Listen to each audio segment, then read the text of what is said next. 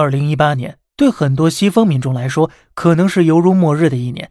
他们难以置信，大量的废弃垃圾堆积成山，遍地酸液，臭气熏天的场景，有朝一日竟然会出现在文明的美国、澳大利亚和欧洲。但最令人诧异的是啊，这些国家纷纷高喊着：“全世界的垃圾山都是中国造成的，难道是我们出口垃圾了吗？”可事实正好相反，我们曾是世界上最大的垃圾进口国。二零一六年，全球一半以上，共计四千五百万吨的垃圾进入中国，足够填满一点二万个水立方了。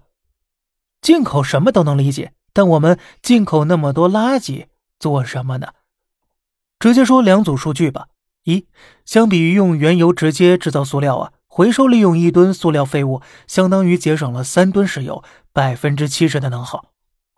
一九八五年到一九九零年。中国每年从垃圾中提炼出二十一点五万吨铜，占到当时全国产量的百分之八十七。改革开放初期，中国经济蓬勃发展，几乎所有制造业都需要原材料。为了降低成本，中国才不得不回收能够利用的垃圾。只是啊，我们本想进口的是国外分类好的可回收垃圾，而老外却偷偷的给我们夹带私货，说是分类好的垃圾吧。实则什么东西都往里面塞，废弃的医疗垃圾、吸到一半的毒品、沾染大量细菌病毒的衣物、带有腐蚀性的化工废物等等等等，怎能让西方产生的化学毒垃圾就这么偷偷的塞到我们这儿呢？因为能赚钱呢，非常赚钱。二零一六年的中国女首富干的就是废纸造纸生意，所以明知老外夹带私货，但依然有大量的人参与着洋垃圾的走私。结果怎样呢？广东电子垃圾第一镇，百分之八十的学生有呼吸道疾病，三千人的村子中，两百五十人患癌，整个镇子啊，酸液排河，黑云蔽日。对于那儿的孩子来讲，垃圾场就是游乐场，用嘴把不知用途的塑胶手套吹成气球，废弃针筒装上水，含在嘴里玩。而另一边呢，那些垃圾出口国却在开开心心的数大钱。原本欧美国家自己处理一吨垃圾呀，要花两千八到八千元，卖给中国的不但不用花钱了，还能倒赚一千。光是美国把垃圾出口中国后，就给本国创造了十五点五万个岗位，这些岗位平均年薪七点六万美元，能创造三十亿美元的税收呢。一边占了天大便宜，可另一边这些西方国家的媒体却经常的跑到中国来偷偷拍摄。然后呢，在国际上义正言辞地指责中国污染严重，简直就是欺人太甚呢。不过好在呢，形势终于在二零一七年出现戏剧性的反转了。我国正式出台法律，禁止洋垃圾进口。于是，一艘艘满载洋垃圾的船一到中国港口就被全部退回了。这次呢，轮到最文明、最环保的西方国家出现了垃圾围城的现象了。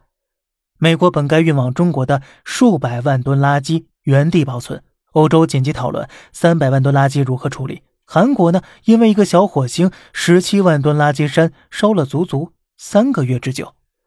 澳大利亚新闻六十分还播出一部垃圾回收纪录片，里边有堆积成山的垃圾场、被污染的河流，画面呢触目惊心。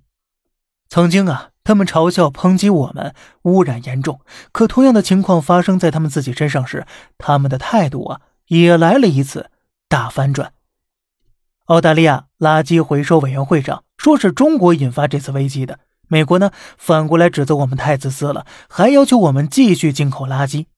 国外网友啊，甚至有人大发雷霆：中国凭什么拒收垃圾呀？应该让全世界来公投才对。可是这却是我们中国人的权利。今年十月份，生态环境部领导正式宣布，我国已全面禁止洋垃圾入境，实现固体废物零进口。三十多年了呀，洋垃圾终于彻底消失了。只是相似的一幕啊，仍然在别的国家继续上演。据绿色和平东南亚分部统计，二零一八年仅废塑料一项啊，东南亚联盟国家进口量比二零一六年增长了百分之一百七十一。环境重要吗？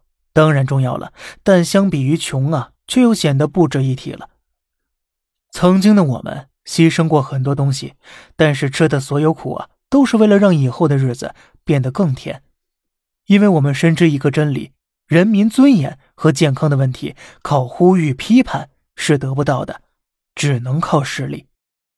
好了，这里是小胖侃大山，每天早上七点与你分享一些这世上发生的事儿。观点来自网络，咱们下期再见，拜拜。